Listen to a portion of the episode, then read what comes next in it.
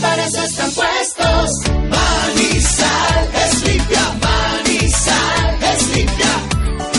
El día y la hora indicados por cultura saca la basura. Manizal es limpia, Manizal es limpia. Si se es peatón, cruzar la calle solo por cebra o puentes peatonales, mirar en ambos sentidos antes de cruzar, solo circular por la acera y utilizar los refugios peatonales, siempre teniendo la atención puesta en la vía. Secretaría de Tránsito y Transporte, Alcaldía de Manizales, más oportunidades.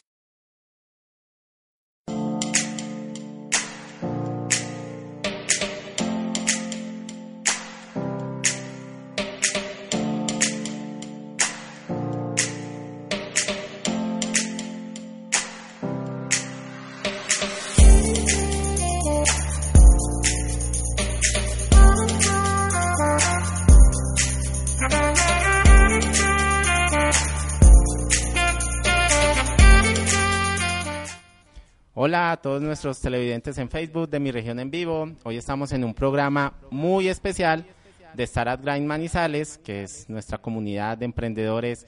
Es la más grande del mundo, está presente en más de 600 ciudades a nivel mundial y también patrocinado por Google para emprendedores o Google para startups. Entonces, muchas gracias por conectarse todos los miércoles a las 7 de la noche.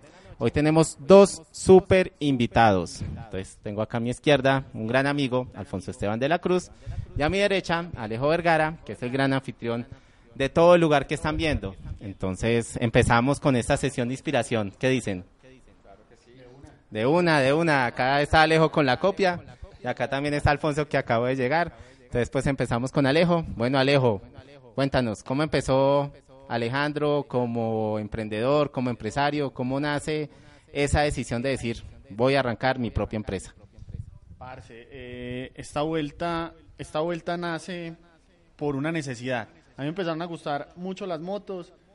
Soy diseñador y tenía algo en mente como para hacerle a mi moto y no había nadie, nadie en Manizales que me hiciera lo que quería. Entonces yo que dije, no, pues qué hijo putas, tengo es que, que poderlo hacer de una u otra forma. Entonces arranqué, arranqué en forma, mm, sin, yo no tenía una moneda, no tenía nada. Con un computador arranqué desde mi cuarto, pues de hecho por eso es el nombre. Arranqué en, en el segundo piso de mi casa, entonces fue como fácil y, y pegajoso. Entonces ahí quedó, arrancó segundo piso design. Estamos hablando en el 2012, entonces arrancó por una necesidad propia. De hecho, hasta creo que fue medio cagada porque pues no debe un emprendimiento arrancar es por una necesidad de los demás, no de uno. Pero entonces yo creé como esa parte y empecé a crearle la necesidad al resto de la gente, andaba con mucha gente de motos y el tema y les gustó lo que hacía, les gustó cómo lo hacía, cómo había quedado. Entonces empezó a regar un voz a voz y empezó a volver, a volver muy bueno en el tema de diseño para motos. Eh, de ahí, digamos, había, había que crecer, yo quería como algo más y pues llevaba un tiempo en el cuarto. Entonces yo vivo en la casa de mi abuela y ella ya empezó a ver que el cuarto no parecía un cuarto, sino que pues, era un pedacito de mi cama y el resto lo tenía con tapas de motos, tapas de cars, el computador, papel, bueno, muchísimas cosas. Entonces ya no era como que un cuarto. Ya con esa necesidad, yo, yo pues hoy en día digo que a mi abuela le debo lo que, lo que gracias a Dios está y pueden eh, muchos ver hoy en día. Entonces ella me dice, no, pues aquí ya no hay, ya no hay espacio, arranque en, en, la sala. Pero estamos hablando de que en mi cuarto pasaron dos años. Mi cuarto la hice en dos años y era mi trabajo a tiempo completo. Fue difícil, ¿por qué? Porque no sé si en la mayoría de las casas lo ven a uno en el computador y no, no creen que está trabajando. Pues en el cuarto en el computador, ¿quién va a creer que este huevón está trabajando? Entonces, nada, de ahí esos dos años pasamos a, a la sala empecé una sociedad con mi primo.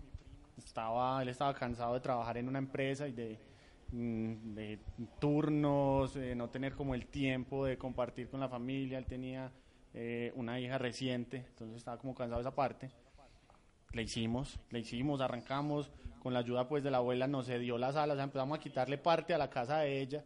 Ya empezamos como a, a, a quitarle a ella el espacio, pero pues nos lo cedió y fue, fue muy bacano porque Empezamos en la sala, yo creo en un cuarto más pequeño que ese que estamos hoy en día. Y fue madre, empezó a crecer la cosa, ya, ya, ya, Pasó creo que un año y no cabíamos ya en la sala, que ya era la sala, el antejardín y una parte enseguida de, de la sala, era otra habitación.